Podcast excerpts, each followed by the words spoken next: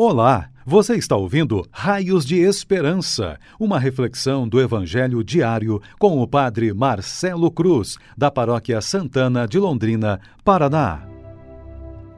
Queridos irmãos e irmãs, hoje, segunda-feira, vamos ouvir e refletir sobre o Evangelho de Lucas, capítulo 11, versículos de 29 a 32 o Senhor esteja convosco, Ele está no meio de nós. Proclamação do Evangelho de Jesus Cristo, segundo Lucas. Glória a vós, Senhor.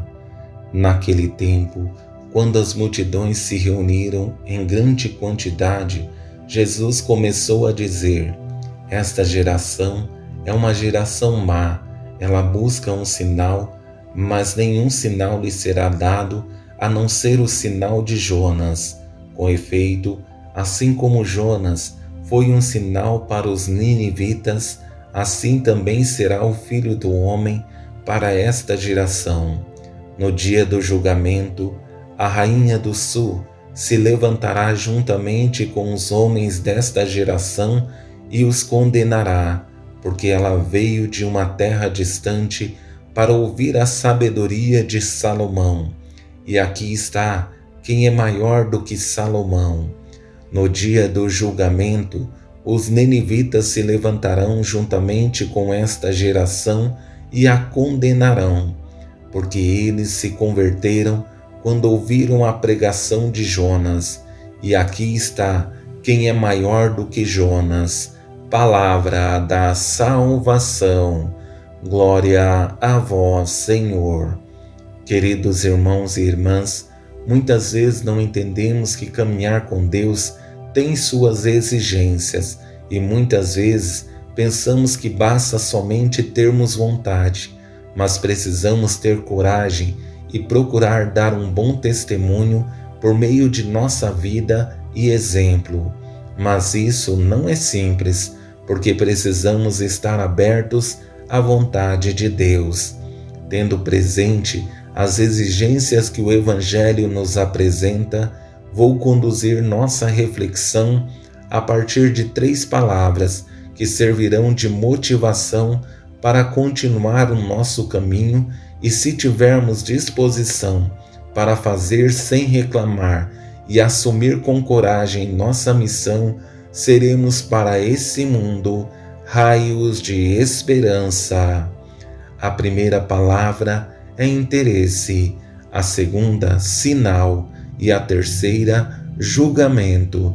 Três palavras que devem nos chamar a atenção para refletirmos sobre o caminho que queremos seguir. Com essa primeira palavra, interesse, percebemos nas palavras de Jesus um povo egoísta que busca a Deus somente por aquilo que ele faz e não por aquilo que ele é. Por isso, usa de palavras tão fortes para que percebam o caminho errado que estão seguindo. Esta geração é uma geração má. Ela busca um sinal, mas nenhum sinal lhe será dado, a não ser o sinal de Jonas. Como é difícil quando nosso seguimento a Jesus passa por uma lógica de interesse. Precisamos entender que não é esse o caminho.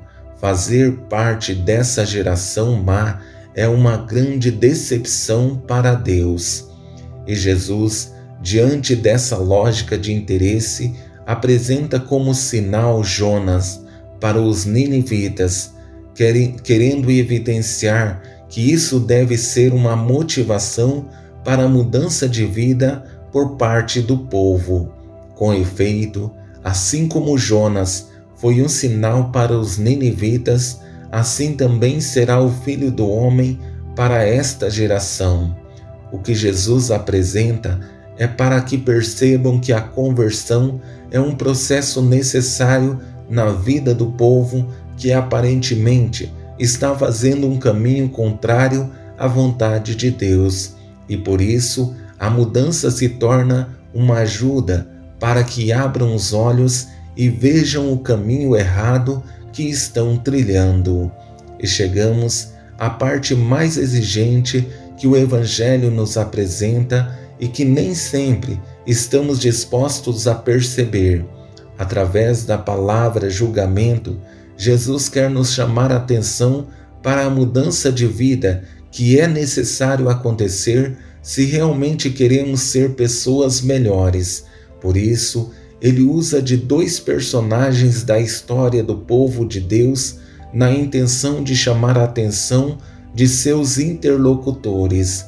No dia do julgamento, a Rainha do Sul se levantará juntamente com os homens desta geração e os condenará, porque ela veio de uma terra distante para ouvir a sabedoria de Salomão. E aqui está quem é maior do que Salomão. No dia do julgamento, os ninivitas se levantarão juntamente com esta geração e a condenarão, porque eles se converteram quando ouviram a pregação de Jonas. E aqui está quem é maior do que Jonas.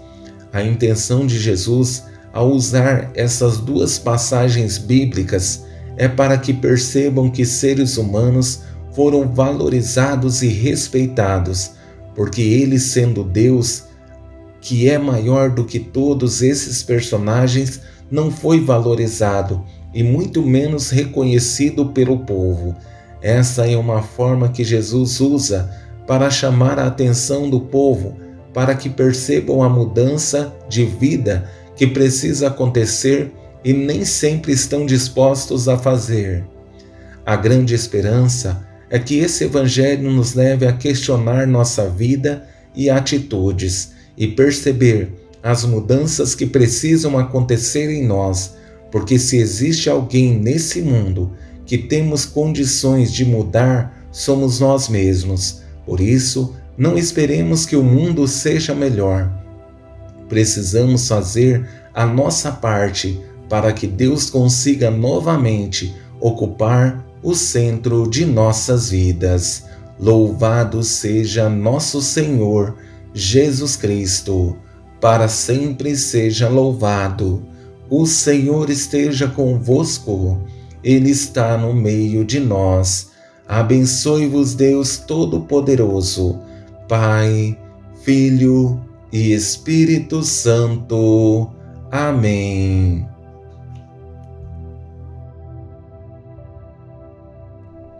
Você ouviu o Raios de Esperança, uma reflexão do Evangelho diário com o Padre Marcelo Cruz, da Paróquia Santana de Londrina, Paraná. Se esta mensagem lhe fez bem hoje, compartilhe com seus amigos.